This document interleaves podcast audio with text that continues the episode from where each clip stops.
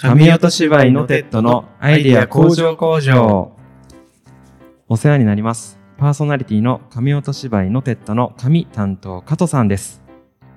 そして、えー音担当の大塚です、えーこのラジオは神音芝居のテッドのメンバーによる会話をしてアイディアを集めそして向上させていくことを目的とした生産拠点風ラジオです神音芝居のテッドとは、絵本粘土作家の加藤さんが描くオリジナル絵本を紙芝居のように上映し、生演奏の BGM をザ・ナッツが、セリフ、ナレーションを特攻演劇工房が担当する、紙芝居を超えた臨場感が味わえる新しいエンターテインメントとなっています。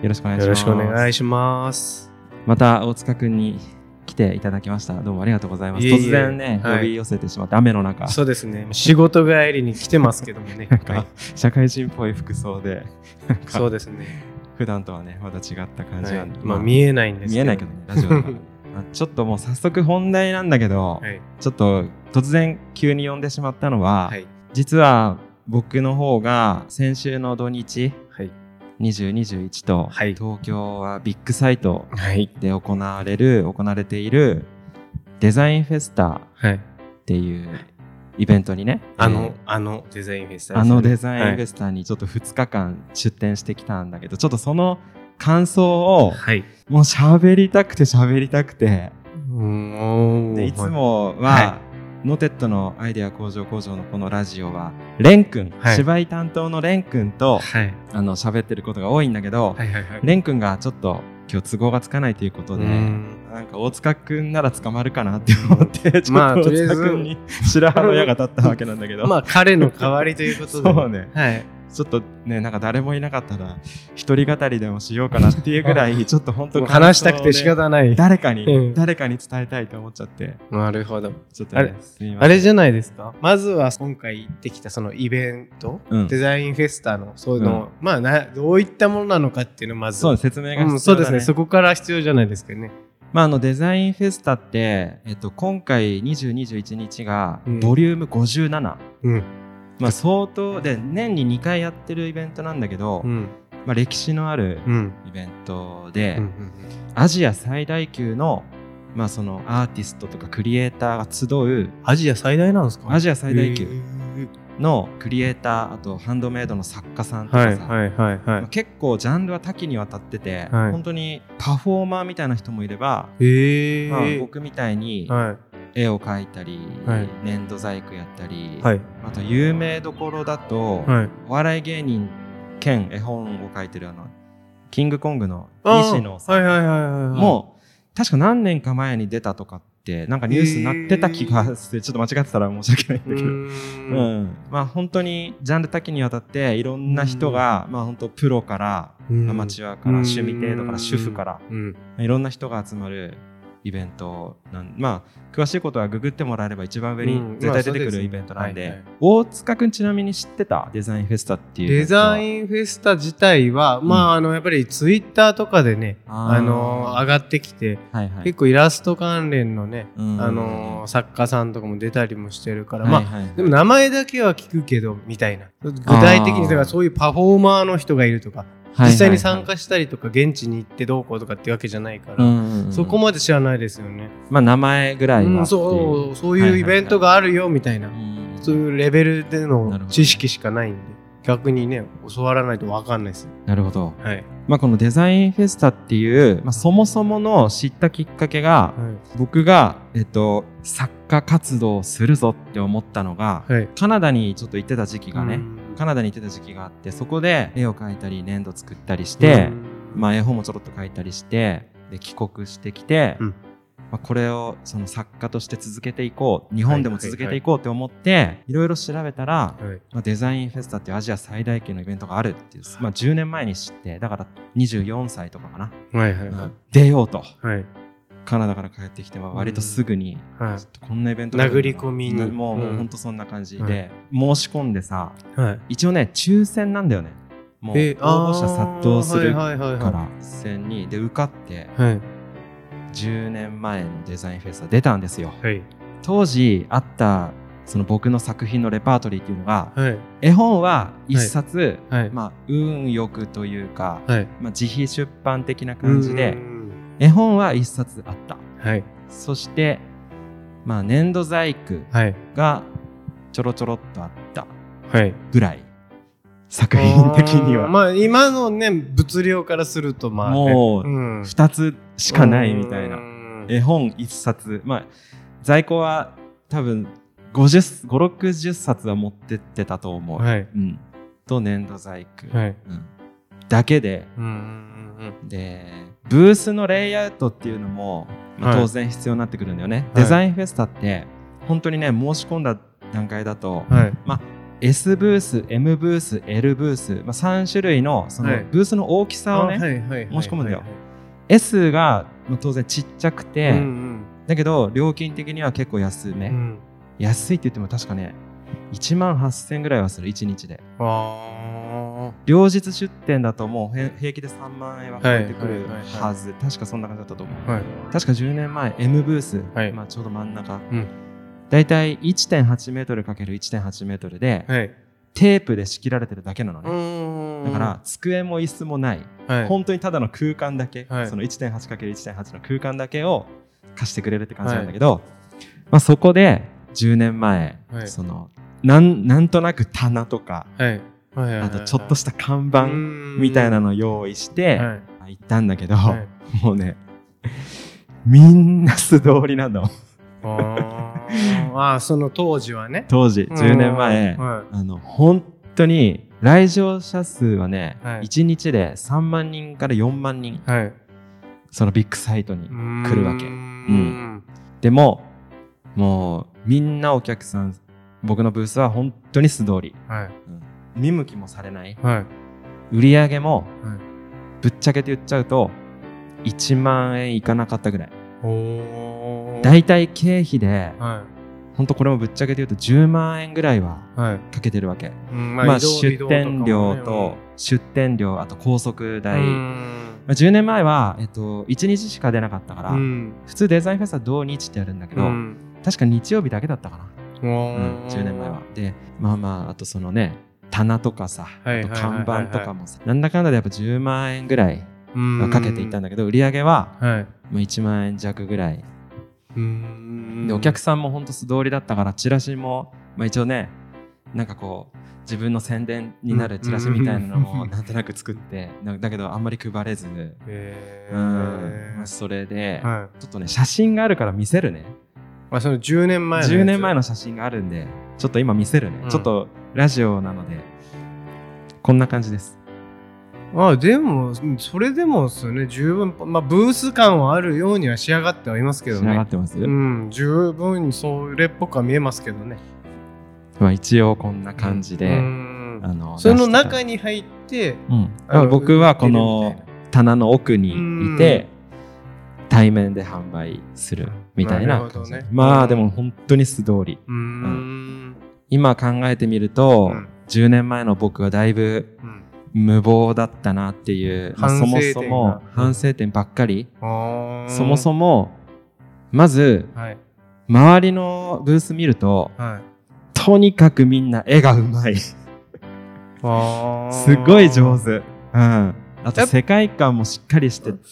それってそのなんていうか絵は絵でまとめられちゃうとかってわけじゃないですか？まとめられる。あやっぱそううん、なんだ基本的に。そうそうそうそう。大きく会場がなんとなく区切られてて、はまあ、例えばこここら辺に固まってるのは、まあ、イラストレーターさんとかいはいはいはい。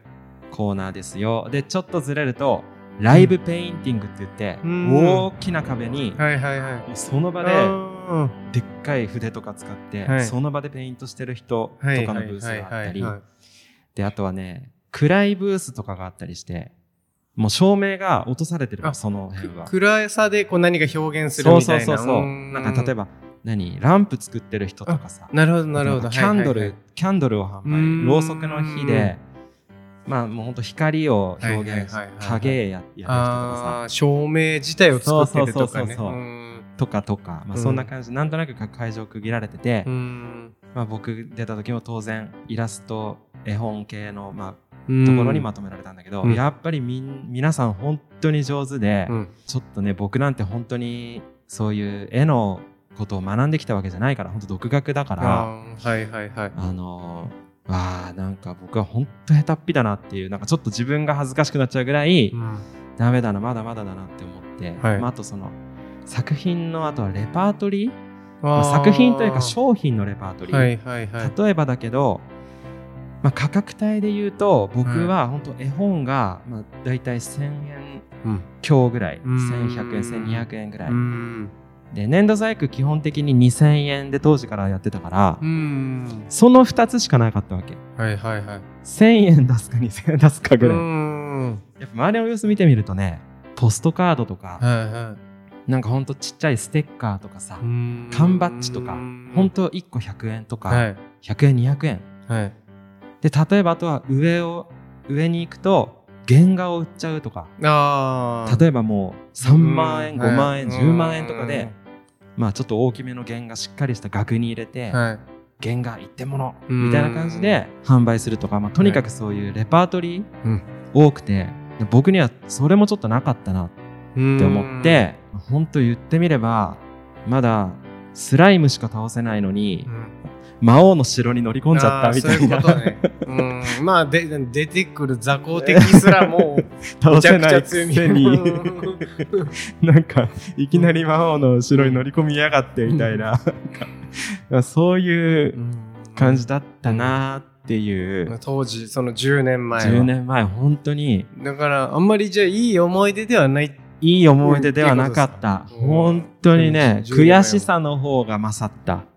うん。まだまだなんだなっていう。なるほど。やっぱ東京東京すごいなっていう。うん。基本的にそういうのに作家あの出てくる作家さんとかってやっぱり、まあ、東京の人が多かったりするわけではないですか。全国からやっぱ集まってくるんですよね。全国から集まってくる、ね。あのね10年前ははい、ちょっと尖り腐ってたので僕が。うん。すごい尖ってたので、うん周りのブースの人たちみんな敵みたいな感じで思っちゃってて。なるほど負けないというか対抗意識というかね。うん。もう会話しないぞうん。みたいな感じでいたからうんちょっと分かんなかったんだけどうん。まああの10年後の、まあ、昨日とうん。一昨日出た時は、うん。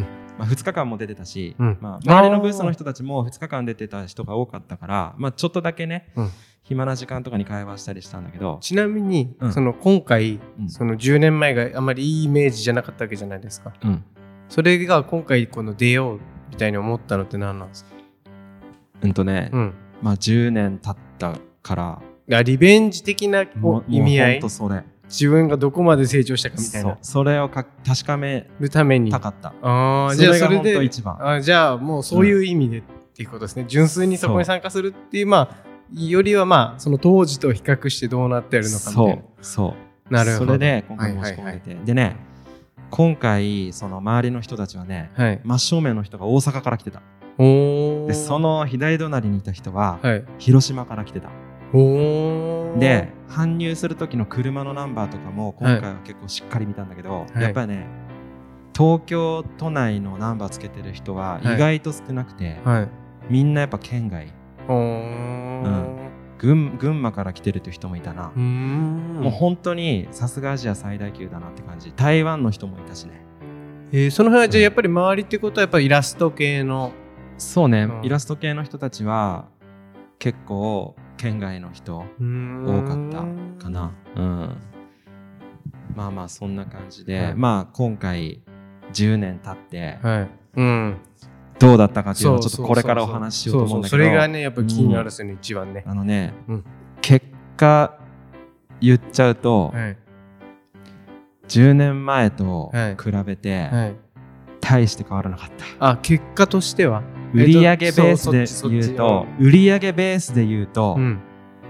本当にうん。10年前と変わらなかった、そしてブースを素通りされるっていうところでははい変わんなかった、またやっぱり素通り。なるほど。うん。はいはい。またやっぱり素通り。はい。ただ言い訳になっちゃうけどうん。今回出た2日間出たブースははい。本当に会場の端っこだった、うん、隣の人がね T シャツ屋さんだったんだよね、はい。自分の描いた絵を T シャツにプリントしてそれを販売してる方だったんだけど、はい。デザインフェスタに出るのはこれでもう5回目だっってはい。言ってたんだけど、はい。こんなにはい。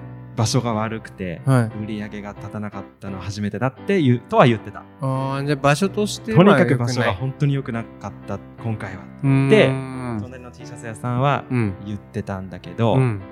右隣にいた人がうん。バンバン売れてたの。もう、なんだろう、来るお客さん来るお客さん、うんめちゃくちゃ足止めて、だから正直場所は、そのうん。ブースの場所っていうのは、うん。本当に言い訳なんだなっていう。まあその右隣のバンバン売ってた人も、うん。もっと真ん中の方にいたら、うん。さらにすごかったかもしれないですね多分すごかったと思うんだけど、うん。本当に右隣の人がうん。めちゃくちゃすごかった、はあ。とんでもないお客さんなんかある程度固定客みたいなのもいるんかもしれないですね。いると思そうういう人は、このうんその人目的で来てるみたいなうんお客さんがいるるんかもしれないですよね。あのねうん。こっからちょっと僕のネガティブが炸裂していくんで、うん。どうぞどうぞ。すいませんねまず初日はい。土曜日はい。朝、まあ、栃木県ここ栃木はいはいはいはい県を朝4時半に出発早っ。うん。で、うん。まあ、高速使って、まあ、はい。大体2時間弱ぐらいはい。で行ったら、はい。もうね搬入の車でもう大行列なわけ。ビッグサイトの前が。へえ。で一応し朝7時から搬入口が開くんだけど、はい。もうすでにもう渋滞な感じで。んもう搬入口の駐車場駐車スペースまではい。もう40分ぐらいはかかって、はい。うん。まあ、そこからまあ搬入してさ、はいはい。うん。陳列、はい。ブースをね陳列して、い。まあ、10年前の反省を生かして、はい。とにかくやっぱり目立たないといけないなって思って。ブースは本当にお金と時間をかけて、はい。結構いいブースじゃないかっていう、まあ、うちの奥さんの力も借りて、はい。いい感じのブースを作るちょっとこれも写真をうん。お見せしますあその10年前のね、その比較をね。比較ね、うんまあちょっとじゃあこれがうん10年前です、うーうんん10年前はい。そして今回のブースがはい。これです、ああ、まあ、クオリティはもう格段にね。ああ、ほんだ、やっぱレベレベチ、レベチだわ。ブースとしての出来はもうね。レベチですか？うん、レベチだね。この10年のこの、研鑽の日々がこう現れてる。このうん。そちゃんとこう、素晴らしいこうブースに、雰囲気とかもね、統一感があるし、物量もさっき言ってたように増えてるし。う、うん、うん。まあ本当に10年前の反省を生かして、うん。あの価格帯も、うんまあ一番安いのでうん。200円はいはいはい。で一番高くて5000円っていう価格設定で、うんこれで10年前のはい。あの日のうん。ようにはいかないぞね。って思ってチラシもいっぱい作うんってきたし、はいっぱい配ろうってうん。思ったんだけど、まあ素通り。うん。本当に素通り。はいはいはい。11時に、はい。えっと、一般お客さんの口が開くんだけど、はい。時間的にはね11時から19時夜の7時まで、はいはいはい。えっと11時からうん14時、2時までうんうんうん何一つ売れなかったの。へえ。え、本当にじゃあ、ほんで全く？でもお客さんはこちまあ、らと来たりとか？たまに足を止めてくださうるん。人はいたんだけど、うんか購買にはつながらずみたいな。繋がらず。右隣左隣 T シャツ屋さん右隣の方はもうバンバンい。はい。足止めたり、ちょっとちょっと人だかりができたり、はいはいはいはい。なんだこれはって思って、はい。本当に正直、はい。僕ちょっと泣いたの。ちょっとうちの奥さんに、うん。あの店番変わってもらって、うん。ブースの後ろ。うん。でね本当会場の端っこだったから、僕らの、のブースの後ろっていうのはもう、なんだろうえっとう裏通りというか、はいはいはいはい。本当に関係者がああそうそう本当そんな感じ。うん。お客さんは通らないようなうん。ただの通路みたいになって通て僕は後ろの通路に行って、はい。もう悔しくて泣いちゃって。なんでだってなっちゃって。はい。そう。本当に悔しかった。へえ、はいはい。ちょっと人いやいやもうとにかくでも夜の7時まで続くんだから、ん。ちょっと頑張ろう。本当に頑張ろうって言って、はい。まあ、またブースに戻って、うちの奥さんと交代したんだけど、まあ、うはいちの奥さんが店番やってる時も、はい。チラシはちょっと配ったけど、うーん。あの何も別に売れてない。そもそも、う。うんちの奥さんは、うん。あのね、絶対に期待するなって、はいもう、そのデザインフェスタの前からずっと言ってたの。あ、そうなんだ。絶対に売れないから期待しちゃダメって。へえ。でも、はい僕は、いや、今回は、うん。僕は、うん。このデザインフェスタで、うん多分売れちゃうって思ってて、ああ、なるほど。このデザインフェスタ、今回は本当にもう、ひたすら牙を研ぎ続けた新新章の開幕だぞっつって。う もう僕は、うんこのデザインフェスタで、うんまあ、なんだろうな、まあ、僕自身、そんなに、もう爆発的に売れっ子作家になりたいとか、うん。そういう気持ちはないんだけど、まあ、でも、もう、とにかく人はもう、めっちゃ足を止めてくださって、もう、もう絵本とか、うん。ポストカードとか、ちょうん、むしろちょっと売り切れちゃうんじゃないかなって。あなんか足りなくなったらどうしようかな。2日間も出るしな、今回って思ってて。こんだけで足りるかな？もうちょっと追加した方がいいんじゃないかなとか思っちゃってるぐらい。うんそう売れっ子作家になりたいとかじゃなくて、うん。もう純粋にそのその日に来たお客さんうんに、うん。買ってくださったらいいなっていう。まあ、評評価してもらえるだろうっていうその期待感というかね。うん。もうねまさに奥さんの言った通りになって。うん。もうね、うん。まあでも2時過ぎてから、うん。まあ、ちょこちょこ、うん。まあ、買ってくださったお客さんはいたので、うん。まあ、だからこ今回のねデザインフェスタを、まあ、なんだろう大失敗とかって言っちゃうと、うん。買っていただいたお客さんに本当に申し訳ないから、うん。あんなにたくさんの出店者の中から、うん。わざわざ僕のブースに足を止めて買ってくださったお客さんもうん。少なからずいるわけだかうら、ん大失敗とは言わないけど、うん。まあ、大赤字というあかーまあ予想に反した結果ではあったと。本当に期待待全然ね期待値には届かなかった、ううん。ん。でうん。うちの奥さんはもうあの期待するなってうん。言ってたからさ、うん。なんでだろうって、うんそうね。それは俺もちょっとね思った。うん。僕は10年前にうん。なんでこんなにうん。足を止めてもらえなかったんだろう売れなかったんだろうと思った時にうん。絵が下手だからだ。うん。あとはその作品のレパートリーが少なすぎた、うんうん。価格帯も固まりすぎちゃってた、うん。であとはそのブース作りうん。がちょっと地味すぎた全然目引かなかったからだっはいていうところではいこれを頑張ればうん。多分大丈夫うんだろう、うん。多分じゃない。絶対大丈夫だろうって思って、うん。この10年でうん。絵もうん。10年前よりは絶対上手くなったと思ってる、まあずっとね書いてるわけですからね。ずっと書いてきた。うんブースもさっき写真見せたように、うん。本当に、うん。しいい仕上がりだったしね。うん頑張った、そして作品のレパートリーも増やした。うん。さらに今はまあデザインフェスタのブースでは見せることはできないけど、うん。今ノテッドとしてはい。神音芝居ですよ。うん。絵あの本にねうん素晴らしい。音楽をつけ、うん。ナレーションを演特攻演劇工房さんうんたちにさ、うん。プロ級の声がついてるわけですよ、うん。あのねもう素晴らしいエンターテインメントですからまあこれはちょっとデザインフェスタのブースではうん。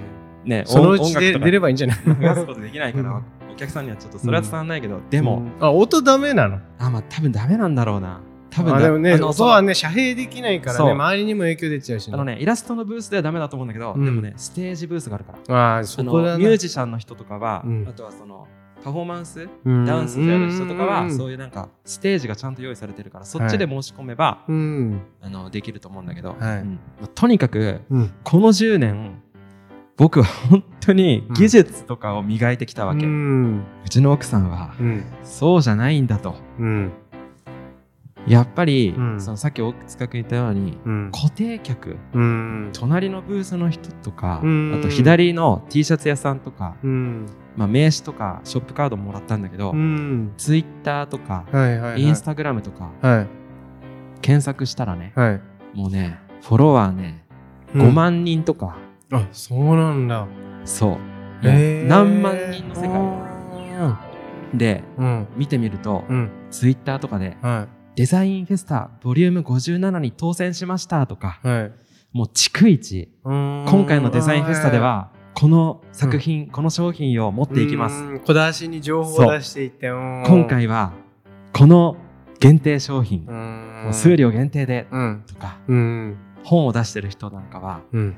この本にサインを入れたもの限定30冊だけですけど持ってきてるんで、販売しますとか逐一情報出してて、はい。すごいお客さんとのコミュニケーションめちゃくちゃ取ってるわけね、はい。はいはうちの奥さんはいはい。これだと。うんやってるってう言われんてやってないっていうね、うん。まず僕はそもそもツイッターやってないし、はい。インスタグラムは一応やってるんだけど、はい。情報を小出しにはしてないわけ。えっと、インスタグラムの方にはねはい。写真は、まあ、何枚かアップしてるんだけど、はい。その写真も1枚の写真を撮るのに3 4 0分かけて撮るのね。はい。角度はどうか、うんうんこの、まあ、例えば粘土細工をうんうん。写真にするってはない光の当て方とか、はい。背景どうしようとか、はい。悩みに悩んだ1枚をすうるわけ、ん。割とだからインスタグラムもちょっとこう作品集みたいな感じであ掲載してるわはいけなんだから隣のブースの人みたいに、はい。ほんとなんか作業台例えば絵だったら、うん。作業台でまさに今描き終えたばかりのうん。絵をうんパシャって携帯でうん。撮ってアップする。はい。みたいなのはもう全然やってないんだよね。僕は。は作品集みたいな感じでインスタグラムを使ってて。なるほどね。もうねうん。これがうん。ないよねっていう風に、うん。まあ、技術とかうん。そういう作品のレパートリーを増やすっていうのははいはいはい。声高に言うもんではないっていう。そう当たり前すぎて、まあそうだよね。まあねそんなことはみんな当然やってる、うん。まあクリエイターならばっていうところよね。うん。プラスで、うん。これプラスでもないのかもしれない。そういう、うん。まあ、フォロワーさんに対しての,、うん。その新商品ができましたよとか、うん。そういうのを発信しないと、うん。意味ないよねっていうそりゃ素通りだよねっていううん。初めて見た人がうん。うん。絵本の内容わかるわけないんだうし、んただの普通の白い猫、まあうん。僕のキャラクターオビちゃんっていうね、うん。あと犬のトミーとかさ、うん。ミツバチのベビーとかいるけど、うん。本当にあミツバチのキャラクターの人ねとか、うん。白猫のキャラクターねうん。で終わる、絵本の内容も知らない。本当パッと見で。うん。そう。よっぽど何か刺さないと、うん。見ないよそりゃ。素通りに決まってるよねっていうまあね、うん。まああれですよね。だから例えばに日中その T シャツやさ、うんうん。T シャツって着るじゃないですか。うん。見る以外のこう用途というかはいるじゃないですかはい。はいはいはいだけどまあ絵本とか、うん。絵とかまああの粘土細工もそうですね。飾って眺めたり。そう。そう結局そこしかないから。使用するわけじゃないからね、そうそう。だからよよよりやっぱりハードルが高いのは実際あるんだと思いますけどその、うんさっき言った照明とか、うん。そういうものもねね綺麗なんですけどやっぱりうん。飾って照らすっていうなんかもうね目的があったりとか。ねえ。ねなんか別のなんていうんですかそこがお香とかも一緒にやって匂いもするみたいななんかねいろいろまああるじゃないですか。もう絵絵はねやっぱりね飾ってみるしかないから。そうなんだよ。なおのことその伝わりにくいというかそう。ね、あと個人的に思ったのは、うん。キャラクター多すぎ。あああのもうね。じ一回にお押し出そうとしてるキャラクターがいやいや。キャラクターも僕じゃのを持って。きてるえっとそのクリエイターが多い、それをそうああじゃあその有象無象の中に埋ま埋まっちゃってたっていうことですね、ああのね今回のうん。ボリューム57デザインフェスのボうん。リューム57は、うん。出店ブースがうん。約6500、ああすごい数ですね。6500ブースだった、あのそれは飲食とか、うん。えっと、パフォーマンスとか多分全部本当に全部出店者うん。全部合わせて6500とかって言ってたかな。うん。でうん。その中でも、まあ、イラストだけに絞っても多分2000とか多分いたと思うんだよね、うん。うん。それでさらにキャラクターものをやってる人ってなると、はい。もうねそれだけで500とかああ多いたと思う、ん。ほんとそれこそうん。パンダ。うん。まああと猫めっちゃ多い。あ猫キャラめっちゃ多い。めっちゃだって流れてきましたもんだってうん。猫の。あと白クマとかさ、うん。まあ、とにかくやっぱこう丸くてうん。白くてとかさ、うん。まあピカチュウみたいなやつですよね。だからね、うん。あの中で選ぶっていうのは、うん。お客さんとしてもあなんかみんなやっぱ似たような感じだなっていう、ん。よっぽどはい。何か抜けてないと、すっごい特徴があるとか。まあやっぱそこがやっぱそれこそ前評判じゃないけどその前の種まきが重要なんかしんないですよね。本当にねキャラクターが多すぎて、うん。まあ自分がお客さんの立場だったとしてうも、ん。もうみんな可愛くて、みんな可愛い。でどれもやっぱ本当にねほどほどのクオリティは担保してるわけだからうん。どれ買っても別に後悔もない、うん、で逆にどれ買ってもいい。どれ買わなくてもいいみたいな、うんまあ確かにそっか。うんうん。そうなんだ。そんな感じ、うん、あ そうでね。うん。初日の土曜日が終わった時に、うん。もう帰ろうって言ったの俺。ああ明日。奥さんにね。あの日曜日は出ずにそこと。う、もうねね日曜日の出店代金とか、うん。あとホテルの宿泊うん。金もうん。払ってるんだよ、うん。だけどもう今日でうん。撤収してうん。帰ろう。でまあ翌日曜日はうん。天気がいいから、うん。いつも出店させてもらってる、うん。まあ地元のショッピングモールとか、うん地元の道の駅、うん。まあちょっと飛び込みだけど、うん。多分出させてくださいって言えば、うん。多分いいですよって言ってくれるから、うん。もうちょっと帰ろう。うん。多分日曜日もどうせ同じような感感じだから、はいはいはい。僕のこの10年はうん。もうなんかあんま、まあ、意味がなかったとは言わないけど、うん。もう帰ろうって言ったらうちの奥さんがうん。マジギレ、うん。うん一度決めてうん。出店料も支払って帰ってこないんだよ、うん。宿泊料金も当日のキャンセルだから帰ってこないんだよ、はい。はいうちの奥さんがうん。一度決めたんだから帰るだけは絶対ない。ちょっと泣いてたかもしんない、俺 それそれでもう、本当に帰りたかったよ。うん。うんやだよねだってね。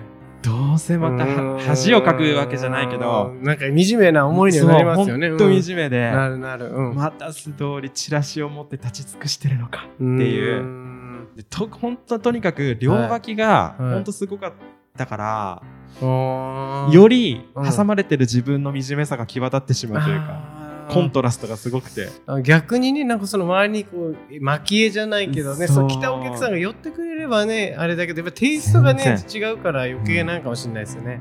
僕は本当に井の中の蛙だったんだっていうさ。ああ。まあ逆にねそれこそ他のその何道の駅とかうん。ある程度の成果がこう出てきてる時期だから余計そのね道の駅とか、うん。本当地元のショッピングモールとかに出てると、うんね。やっぱり、まあ本当ありがたいんだけど、うん。お客さんやっぱ来てくれるわけですよ。うん。あまた今日も出てるんですねとかはいあったかいんだよ。うん。ね。うん。なんで俺はこんなところで何をやってるんだって思思っちゃったんだけどまあまああの奥さんにねお尻をはたかれ、はいはいまあ、翌出たわけですねも出たんです。はい。まあ、結果的には、当に前日と大して変わらず、うん。本当素通り。はいはいはい。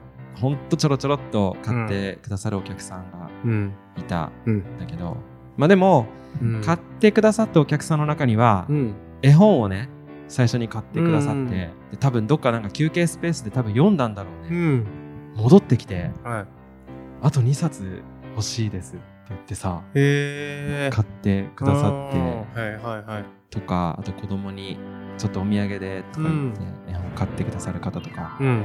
まあ、本当そういうねお客さんもいたから、うん。まあ完全にマイナスかといえば全然そんなことはないんだけど、まあ本当なんだろう悔しい思いをした2日間だったなっていう。うん。まあけ結果としてはじゃあそこのまあ10年の時を経て10年。前出てみた結果まあ悔しい思いでまあうん。帰ってきたと。うんそう。のああなるほどね本当に大赤字。うん。本当に大赤字。今回は10年前と比べ物になんないぐらいの大赤字。うん。まあかけてた時間と金とあれが違いますからね。もう本当に期待しちゃってたから、うあんの本当いろんなもの用意して。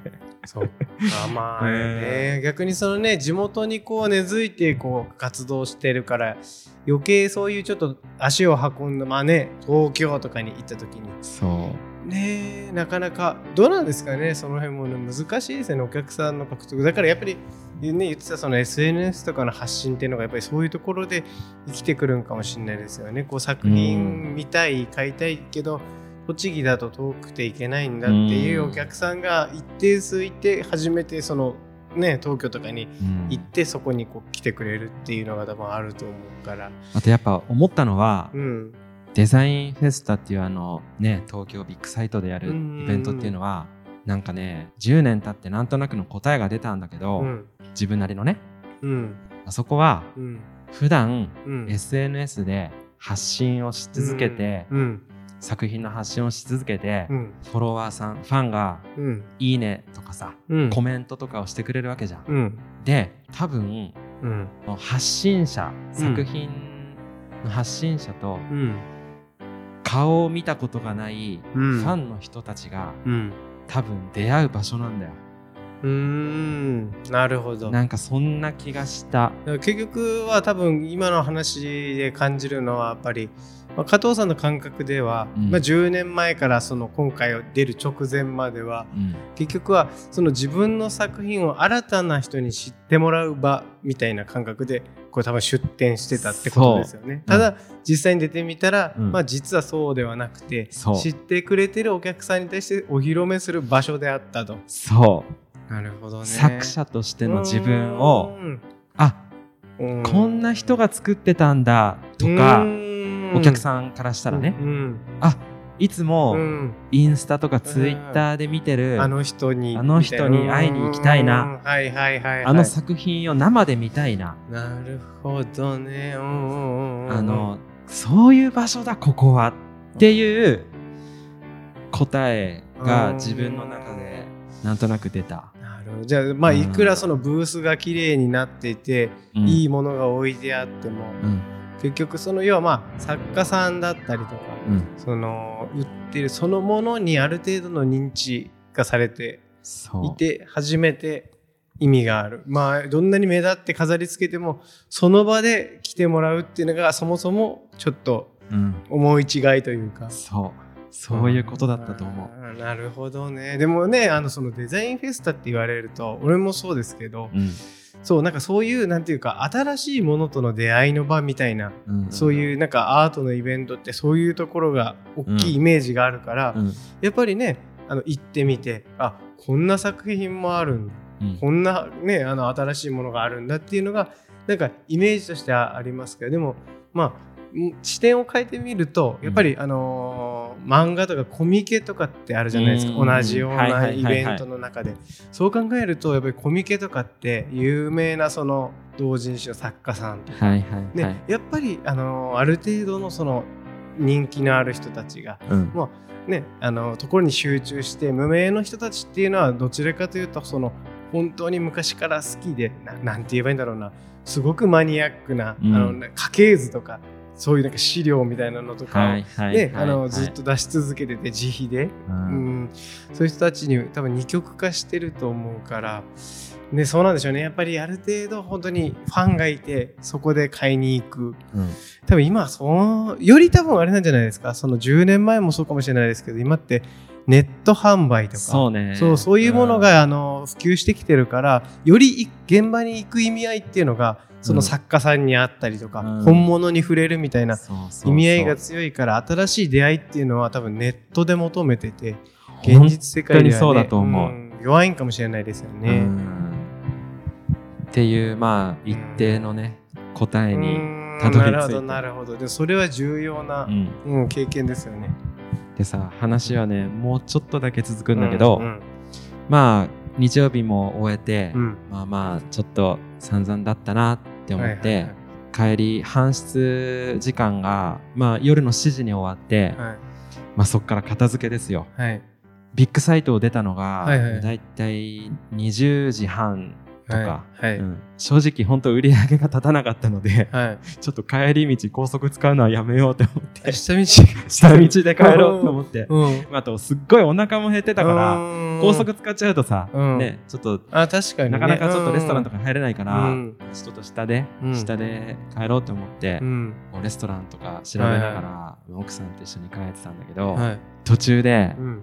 あのすっごい細い道があって、うん。車2台がようやくはいはいはい。すれ違えるぐらいの細い道で、はい。センターラインがないはい。ほんとなんか側道みたいなうんうんとこでさ、走ってたらさ、はい。対向車とはい。接触しちゃって、おー。あの、まあ、はい。僕の車ははい。右の右の側面、はい。ちょっと擦り傷みたいなついちゃって。おで相手方の車はーはい右側のミラーはい。ドアミラーの、えっと、ウインカーレンズはい。光光るところ透明のはいはいはい。ありますよカバーねみたいな、うん。あれがちょっとひび入っちゃって、っうん。ていううん。事故が最後のオチまでついた最後のオチまでついてしまいまして、うん。まあちゃんとねもちろんその保険、保険屋さんと、うん。まあ、警察にも一応連絡をして、はいはいはい。まあそこで1時間ちょいの,、うんロス。ロス、うんもうだから最終的にうん。自宅にたどり着いたのはもうん。う深夜1時ととかではいはい。たくた。はい。っていううん。2日間でございました。まああの、とんでもない経験をしたわけですね。まあいい勉強勉強っていうわけでもないですけどね。いい経験ではあるんじゃないんですか？まあねこれもあのいいうん。いい経験だなと、まあ普段からね奥さんから言われていたことがまあ、うん。骨身に染みて本っていう当に染みました。ことじゃないですか。うん。もっとねこうちゃんと。広げていかないといけないよねっていうね。ちゃんとそういう、うん。あのセンターラインのないあの細い道をすれ違う時は、もうちゃんと徐行をして、こう対向車にこうね、うん。ぶつからないようにうん運転に注意しようとうん。思いました。そうですね。はい。なんすかその 最後のオチがでも一番インパクトありましたけど。インパクトある。うん。なんで最後事故ってんねんって話ですけどね。いやえーはい、そうだったんですね長々とお話の方聞いていただいてはい。ありがとうございました。えー神音芝居のテッドのアイディア工場工場、えーそろそろ終業のお時間です。神音芝居のテッド、えー次回のイベントは6月24日土曜日、えー場所はロマンチック村。宇都宮ですね。ロマンチック村になります、えー前回できなかったゴールデンウィーク最終日の、はいはいはい。えーリベンジ公演うん。になりますので、えーまあ、詳しくは概要欄の方に載せておきますのでぜひご覧になってください。また番組のフォローやいいねなどもよろしくお願いいたします。それでは本日はこの曲でお疲れ様でした。ザ・ナッツで日々の歌。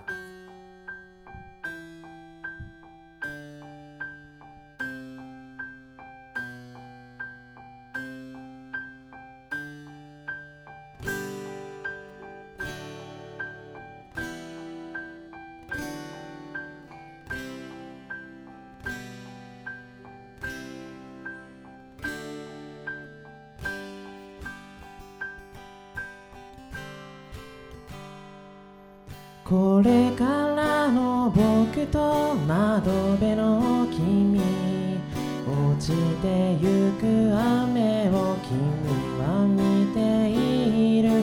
かかとが潰れたままの靴が世話しない僕を見て笑ってた。誰もいない部屋の中君は。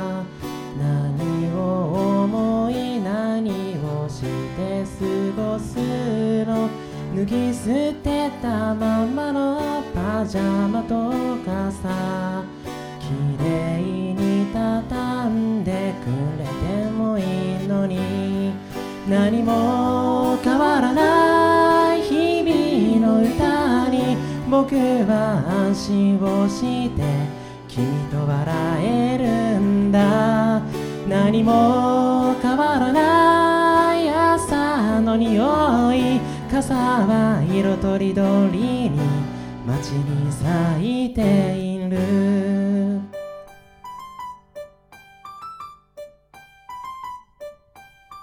時計を気にしながらの僕は